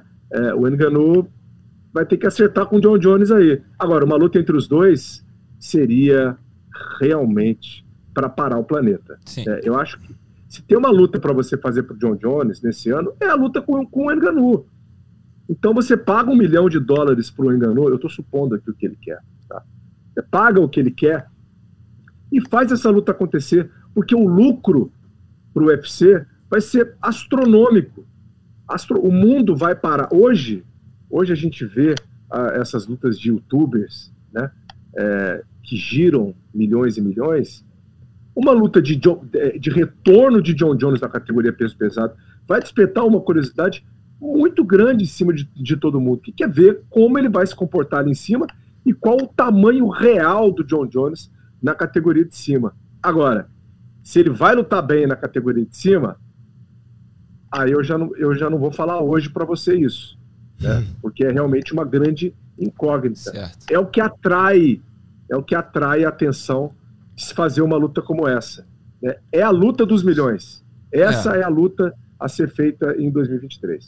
Mas é. a questão é porque um milhão, quem, quem tá pedindo milhões de dólares não é só um engano, é o próprio John Jones. Sim, é por sim, isso que, é, que ele tá parado também, né? é. né? Ele já tava para fazer essa luta em 2021, em 2022 e tá sempre um, sendo uma negociação, um negócio que não sai do caminho. Então também Mas tem essa... os dois o UFC não fica. Sim. Sem os dois, acho. o UFC não fica. O UFC Sim. vai ter que, vai ter que é, escolher a sua figura, se é que esse é o objetivo. Sem os dois, o UFC não pode ficar. Você mata a categoria peso pesado, gente. Sim. Não é, dá. Não, não tem como, é, é, vai ter que ceder em algum ponto, porque embora o John Jones esteja, esteja enorme e está imenso, mas já tem um tempo. Já tem quase três anos que ele tá nessa postando foto lá, fazendo levantamento terra, é, virando pneu, malhando. Tá, realmente, o bicho tá, tá dobrado, tá grande. Mas e luta? É, ninguém questiona o que ele é. Para mim, ele é o melhor de todos os tempos, não é o maior. É, ele é o melhor de todos os tempos. As valências que ele tem são únicas. E, enfim, os feitos dele são absurdos.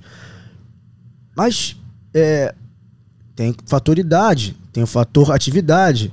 O Enganu está em atividade uma luta de peso pesado, o Ngannou contra o John Jones, o John Jones é muito melhor que o Ngannou, mas muito melhor. Mas o Ngannou é um assassino, pô. é simples, na categoria que ele está acostumado a lutar. John Jones nunca levou uma tijolada na cara, uma tijolada desse tanto. O que chegaria mais próximo seria se tivesse tido contra o Anthony Johnson. Chegaria sim, bem perto sim. de uma marmitada no meio dos cornes, mas não chegou, né? Então, assim, é... eu, eu acho que essa luta tem que acontecer. Seria a maior luta do UFC. Em, seria a maior luta do UFC desde Amanda e Cyborg.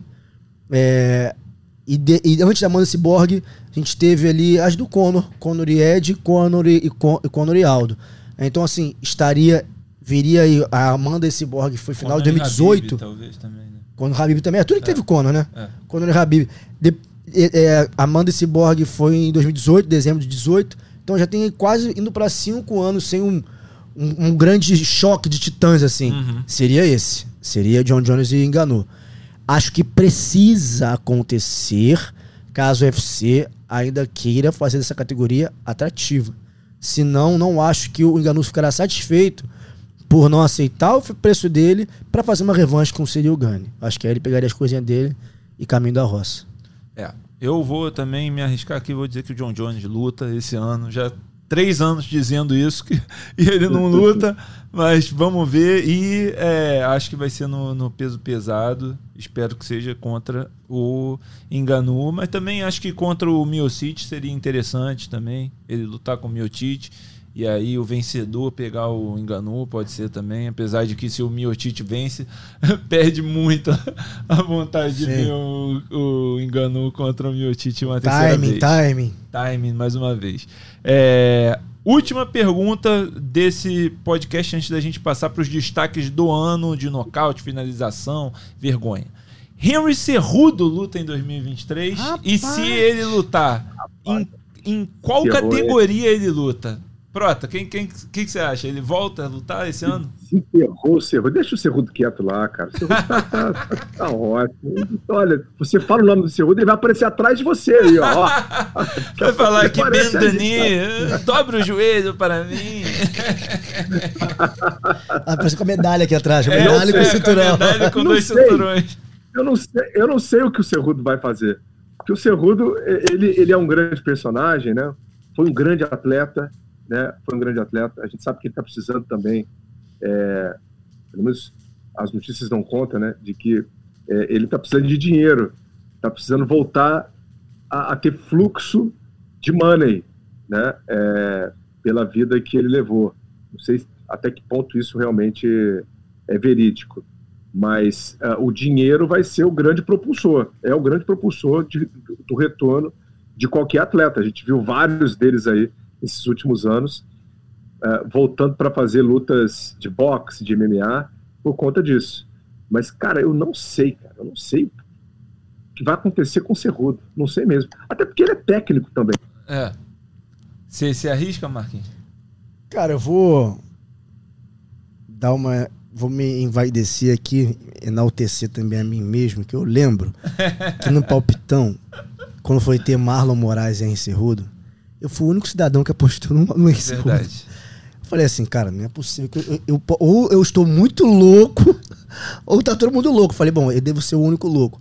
Eu acho que o Cerrudo, é, agora sem, sem brincadeira, é, é, um outro, é um outro naipe de lutador. O cara tem um pedigree olímpico, cara. O cara é um lutador olímpico. Isso por si só, o cara tem provações na vida, abdicações da vida, dedicações que os outros não tiveram, embora óbvio ser lutador do UFC requer muita coisa, muita dedicação, óbvio.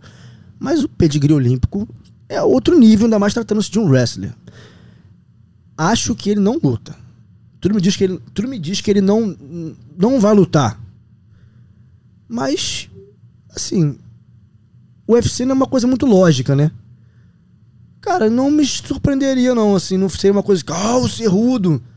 Não, não seria, não. E acho que dependendo das circunstâncias, dependendo onde ele lute, ele é favorito, inclusive. Uhum. Dependendo, dependendo, contra quem seja, a categoria que for, não vai querer delirar. Ah, vou pegar o Volkanovski. Não vai, filho, é. tá? Não vai. É, isso eu acho que não vai acontecer tão cedo. É, porque uma época ele falou que queria pegar as três, né? Tipo assim, exato. vi do nada agora pegar o Volkanovski, não, não, não existe. Pra ele, não, não vai dar esse presente para ele mesmo. Não existe. Mas, e também acho que não pegaria o Davidson, não digo nem de qualidade, porque acho que eles estão tão próximos, né, Sim. e tal. Então não sei qual seria dele ali, né? Entraria em qual categoria para pegar quem e sobre qual justificativa. Mas repito, acho que não volta, mas se voltar tem tudo para vencer 80% do plantel do UFC. Na categoria, obviamente, nas que ele se enquadra, né? No peso pena não tem chance nesse momento. Eu acho que ele volta esse ano. Volta no peso galo. Opa. E assim, é, também eu duvido que o UFC, depois de, de todo o show, todo o teatro que ele fez esses últimos dois anos, que o UFC vai botá-lo direto na disputa de cinturão novamente, só porque ele nunca perdeu o cinturão de fato. Só porque ele abriu, não acho que eles vão colocar ele direto com o Aljamain Sterling. Então, quem é o cara que no momento eles não têm o que fazer com esse cara que eles podem colocar ele para enfrentar? Merab do Alishvili. Porque é o amigo do, do Aljamain Sterling, não, é o cara que ninguém consegue vencer, mas que não vai enfrentar o Sterling porque é amiguinho. Mas tem nome para ser o cara para recepcionar o, o, o, o Cerrudo? Ou seria o Petrian? Pode, poderia um ser o Petrian. Poderia ser o Petrian também. Mas eu acho que o Dualishvili é um castigo pro, pro Cerrudo. É, não, faz que sentido. Que é assim, é um cara duríssimo, uma pedreiraça, e ó, você não, não vai lutar pelo cinturão, tu tá voltando agora, tu vai pegar esse cara aqui. Porque esse cara também é o nosso problema. Resolve o problema, um dos problemas. Ou Pode cala ser. a boca do Cerrudo que tá enchendo meu saco, ou tira esse cara aqui que, pô, tá ganhando, ganhando, ganhando e não luta com, pelo cinturão. Então, pelo menos, pô, ele me ajuda aqui e torna o Cerrudo um nome é, viável de novo para lutar pelo cinturão contra o Sterling. Então tu acha que o UFC não aliviaria, tipo assim, quando o Dominic Cruz voltou, deram um Takea Mizugaki, não daria um negócio desse não, pro Cerrudo? Porque foi, são circunstâncias completamente diferentes. O próprio Khabib pegou era um cara que tava estreando. Voltou de lesão, o Khabib pegou um cara que tava estreando. É, pô, esqueci o nome dele agora. Enfim. Então você acha que o Cerrudo seria uma punição? Pro Cerrudo eles iam punir ele. Eu acredito, porque ele... Eu acho que ele vence o Merab, inclusive. Não, assim. eu acho também. Acho, acho que, ele, vence, tem qualidade Acho que ele vence isso. o, o Aldiaman. Ah, inclusive. Também. Acho que vence o Aldiaman. Claro, circunstâncias normais, né? Não vindo do zero agora. Óbvio, né? é. Óbvio que não. Lutando ali um ritmo, eu acho que se ele pegar o ritmo de novo, voltar, ele, ele pode ganhar dos dois. Mas Sim. é uma pedreiraça, é um castigo, assim. Eu, eu vejo o Merab como um cara, assim, que tem um jogo chato e, e bom de, de wrestling o suficiente para causar problemas para ele. para ele ter que decifrar, ter, ter que fazer. É, usar o coração que ele usou para ganhar do, do Marlon, por exemplo. É, né? foi, foi bom, foi bom. Foi uma luta que ele estava ali com, com os é, tornozelos fudidos, apanhou, mas no, na base do coração é, voltou e começou o a, decadência do Marlon, infelizmente, pra, pra gente, né? Uhum. É, enfim, esses são os nossos prognósticos para 2023. Vamos passar para. A gente geralmente no final faz o destaque da semana, vamos fazer os destaques do ano, né? Começando pelo nocaute do ano. Tenho quatro candidatos aqui, amigos. Leon Edwards contra Camaro Usman, um chute na bacia das almas no UFC 278. Michael Chandler e, e Tony Ferguson, aquele chute do Anderson Silva, do Lioto Matida, no queixo que mandou o Tony Ferguson pro além. Demetrius Johnson e Adriano Moraes, que a gente já mencionou aqui, acertou uma combinação ali que deu um knockdown e aí a vingança, né, com joelhada voadora com o Adriano já sentado, o que é legal no One Championship, e o John Lineker contra o Bibiano Fernandes com aquele cruzadão é, de esquerda da, né, do, do inferno, que da mão de, de pedra do Lineker, valeu o cinturão para o John Lineker. É, Prota, você primeiro, qual dos desses quatro é o nocaute do ano? Leon Edwards, por tudo que significou, pela forma inesperada que foi é, e pela grandeza, né, de uma conquista como aquela, a emoção dele depois, é, nossa, gente, a história é, em volta dessa conquista do Leon Edwards também, ela é gigantesca, é, impre é impressionante. É de comover, né? É de comover uh, qualquer ser humano que tenha o um mínimo de sensibilidade aí. Eu fico com, eu fico com aquele nocaute. Foi lindo, né? Foi, foi. Marcos, qual o nocaute do ano? É, cara, o Bibiano e o Adriano são caras que têm histórias fantásticas dentro do One, são grandes campeões.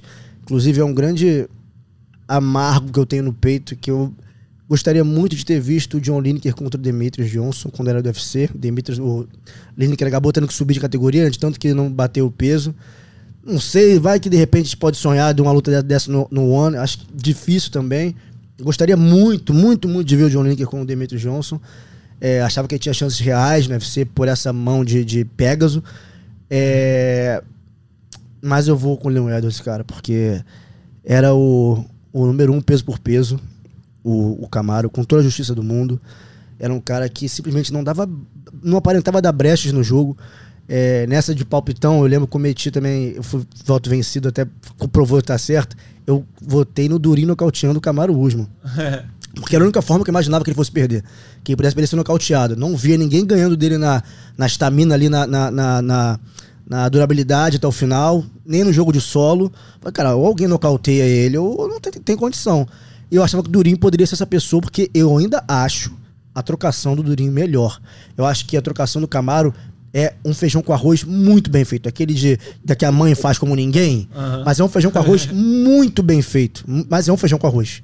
É um feijão com arroz. O Durinho não é um feijão com arroz. Ele tem outros elementos. Eu achava que podia nocautear por isso. Se a gente fosse pensar no frio, da, no, no frio assim, da- das coisas, o Leon Edwards, se o Camaro nunca fosse campeão, fosse uma luta só agora de, de embate entre um e outro, poderia nocautear o Camaro sim. É, só que o Camaro já era o Camaro. E não se esperava isso, principalmente como foi, que a gente falou aqui no início. Final do round. O, o que mais chamou atenção era o Edwards já, como eu falei, leitura corporal entregue. No intervalo pro último assalto, ele em pé, abobalhado, o corner gritando, ele com o olhar perdido. Falei, cara, já foi, já foi, já foi.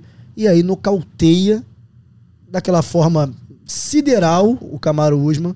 Então não tem como não, não colocá-lo nessa. não elegê-lo, além da história, né, da emoção que foi a ligação dele pra mãe na sequência. Então, assim, é realmente um merecedor. Olha, eu acho também que é o Leon Edwards, sabe? Eu, eu acho que o chute do, do é, Michael Chandler no Tony Ferguson é talvez o mais plástico. Né? Porque a- aquela foto que tem da cara do, do Tony Ferguson tudo Parece um edredom macio. é. Um edredom com, com Aquela alvejante. foto, cara, é muito marcante. Aquele chute, a forma como, como entrou, a forma que tudo aquilo é perfeito. Mas a, a do Leon Edwards é realmente aquilo que você estava falando no começo, né? É, tipo, a gente parecia que ele estava entregue. É, eu mesmo estava. Eu, eu lembro que essa foi um. Por alguma carga d'água, eu tive a ideia dessa luta fazer uma live no, no Instagram e ficar acompanhando em live o evento. Então tem a minha reação na hora. Então eu tô assim, tô falando, cara, porra, sei lá o que, chuta, chuta, caramba. E- Ele tava já a luta inteira falando, chuta ele na linha de cintura pra baixar a mão, chuta. E aí ele acerta ali e tal, e a gente, pô, e aí, cadê o cara que disse que ia ser campeão do mundo? Eu, eu- eu, na hora eu falo assim, alguma coisa assim, tipo, cadê o cara que disse que ia ser o campeão do mundo? E aí ele acerta o chute, eu, oh, tá aí, o cara, tá aí, acertou o chute. E, é, cara, foi realmente uma coisa surreal, um, um, uma um final de luta que ninguém estava esperando. Então, acho que merece o nocaute do ano, realmente. Leon Edwards tá aí com um selo já de comprovação. Todo mundo votou nele, é unânime. Nocaute do ano para Leon Edwards. A finalização do ano. Temos aqui três candidatos aqui. Islam Makhachev com o Katagatame no Charles do Bronx para conquistar o cinturão peso leve do UFC. O Kleber Koik, brasileiro, que acertou, que fechou um triângulo e cantou, né? Disse que ia pegar, ia pegar no triângulo, ele fechou, conseguiu e conquistou o cinturão peso pena do Rising. E Yuri Prohaska com aquele mata-leão na Bacia das Almas para tirar o cinturão do Glover Teixeira. Marcos, qual dessas é a finalização do ano? Só uma pode salvar o Brasil aí, né? Outras duas, muita dor. As outras Até duas são de dor, mas. Até como foram construídas, né? Cara, mas. Vamos lá. Tentando achar argumentos mais sólidos para eleger uma delas. Poderia ser o Mahachev, porque trata-se do maior finalizador do UFC. Tá? Ele dominou essa pessoa, que vinha é, finalizando ou nocauteando todos os outros adversários. Os principais adversários da categoria, da categoria que era o Charles. Poderia ser o Mahachev. Porém, não foi uma. é, não teve uma grande luta. Foi. Mahachev dominou o Charles, essa é verdade, assim. É triste, mas é verdade. Dominou o Charles, foi melhor do que ele naquele momento. O Prohaska com o Glover é o seguinte, parceiro. Foi uma pancadaria. O Glover era o campeão. O Glover nunca tinha sido finalizado por um cara que não é conhecido por finalizar ninguém. O cara nem encaixou, não passou cadeado, não fez. Meteu o bração ali, pegou o Glover, faltando 29 segundos para acabar a luta. E estragou o enredo do Glover que ele aposentaria, se, aposenta- se aposentaria campeão aos 43 anos de idade. O que o, o Prohaska fez ali, muitos acreditavam que ele fosse ou passar mal com o Glover, que seria muito pra ele, ou fosse atropelar o Glover. Ele primeiro mostrou que é resistente, ele mostrou que aguenta o castigo, porque o Glover bateu, bicho. Bateu, bateu. Que o Glover aguenta, a gente já sabia. Isso É. aí não era surpresa pra ninguém. É, o Prohaska aguenta muita pancada e teve uma presença de espírito ali. Porque assim, ele, nem ele achava, pra ser sincero, que vou finalizar o Glover. Não, é, não é, ninguém entra com essa cabeça, sabe? Vou finalizar, vou pegar o Glover. Não vai. Só que ali teve uma coisa que é um instinto. E geralmente, a gente está acostumado a cobrir esse esporte, o instinto no momento é o cara recorrer ao que é a base dele, ao que ele é basal. Então a gente vai lembrar aqui, por exemplo, do Verdun quase nocauteando o, o, o, o Overeem, botou para baixo. Faltando segundos ali, e perdeu a luta. Sabe? Por quê? É, qual, no instinto, qual é a base do Verdun? É o jogo de chão, claro. é a bola de segurança. Não, próprio, na própria luta tem um exemplo. Na própria O Glover exatamente. quase nocauteia ele e tenta botar pro chão, porque já tava. É, era a estratégia, era botar pro chão. Ele vai pra guilhotina, eu acho. É, ele vai pra guilhotina e escorrega, perde Óbvio. a posição, porque já tava instinto, quinto round é, já. O instinto é o quê? Chamar pra. Onde sou melhor? A guilhotina do Glover é uma coisa de maluco. Exatamente. Não pegou. Então, assim, ali tudo podia. Dava a crer o quê? O Prohaska, que é um nocauteador, ia seguir batendo, tava por cima do Glover. Foi pro pescoço. Então, somado ao enredo todo de ser o Glover, cinturão, faltando 29 segundos, teve a perspicácia do cara falar: Cara, eu vou pro pescoço, por que não? E pegou. Então, por isso, eu fui com o Prohaska. Eu acompanho o relator e vou jogar o voto para você, Prota. O que, que, que, que, você acha? Ah, o meu voto vai ficar pro, pro Mahashev. Vai ficar pro Mahashev. Pelo domínio, pela rapidez, pela, pela técnica e a, e, e a forma tão suave como ele conseguiu pegar o, o Charles do Bronx. Suave pra gente, né?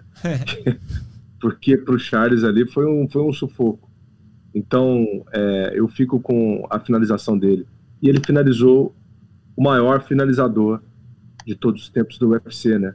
Então, acho que isso diz muita coisa do que foi essa, essa finalização. Mas o argumento ele cabe também para o Prohaska. Né? É, é, eu, eu, eu tô com vocês nessa. É uma disputa é, muito intensa ali, mas eu fico com o Mahashev é, porque ele, é, ele, ele falou, ele fez e ele não finalizou qualquer cara. Né? E a forma como ele fez. Ele terminou a luta muito rápido, gente. Sim. O, o, o Mahashev foi um acidente. Né? Tudo bem, faz parte da luta. Faz parte, ele pegou. Mas foi um acidente. Mas o, o Mahashev não. Foi técnica e objetivo. Pum! Sniper. Sensacional. Certo. Bom, eu acompanhei o relator Marquinhos e vou com o Prorasca. Então, dois votos a um para o Iri Prorasca. A finalização do ano. E, para terminar, amigos, tivemos tantas vergonhas esse ano, tantas vergonhas, mas eu dividi em três. Eu, eu selecionei três caras que acho que merecem a vergonha do ano.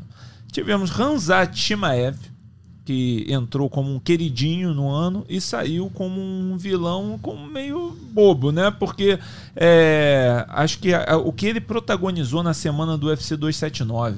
Primeiro, confusão com borrachinha no, no é, instituto, né? é, é, no Instituto de Performance lá do UFC. Depois, na coletiva, uma confusão com Kevin Holland. Aí não bateu o peso e obrigou o UFC a mudar o evento inteiro, três lutas para salvar o evento, né? E acabou ele enfrentando o Kevin Holland e o Nate Dias que ele ia enfrentar enfrentou o Tony Ferguson. Acabou todos caindo para cima, né? Para lutas mais interessantes, mas que em, é, de qualquer forma, né, causou uma celeuma desnecessária e agora está nessa é, dúvida se luta no peso médio, se luta no peso meio médio, está dizendo que o campeão está com medo dele, sendo que ele não luta no peso médio há muito tempão e, sabe, não, não prova que pode bater o peso meio médio de novo.